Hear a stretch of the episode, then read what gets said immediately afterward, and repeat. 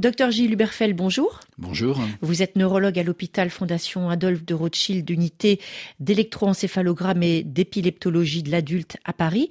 Quelle est la proportion de personnes atteintes d'épilepsie qui présentent comme symptômes des crises convulsives?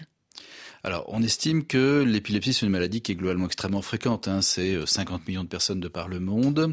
Si on prend maintenant les crises qu'on appelle convulsives, en, non médical, on appelle ça crise tonico-clonique généralisée, c'est moins de 20% de l'ensemble des patients. Donc, vous voyez que c'est minoritaire, bien que ce soit les manifestations les mieux connues et les plus bruyantes. Alors, par quel autre signe, visible ou même invisible, peut s'exprimer la maladie épileptique Alors, une myriade de signes, hein. c'est extrêmement euh, floride.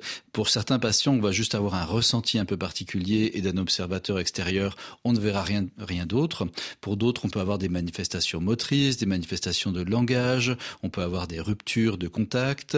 Euh, c'est extrêmement varié et ça va dépendre du type de crise et de la localisation dans le cerveau à l'origine de ces crises. Ça veut dire que certaines épilepsies peuvent passer inaperçues très longtemps? Ça veut dire très clairement que c'est le cas.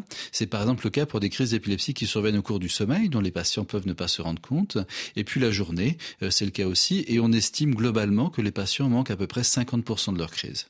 Merci beaucoup, docteur Huberfeld. Tout à l'heure, dans Priorité Santé, on va parler de l'édition du génome, cette technologie qui permet de modifier une séquence d'ADN.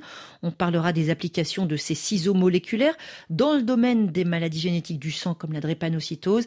Avancée de la recherche avec la question clé de l'accès au traitement. C'est dans Priorité Santé à 9h10 temps universel.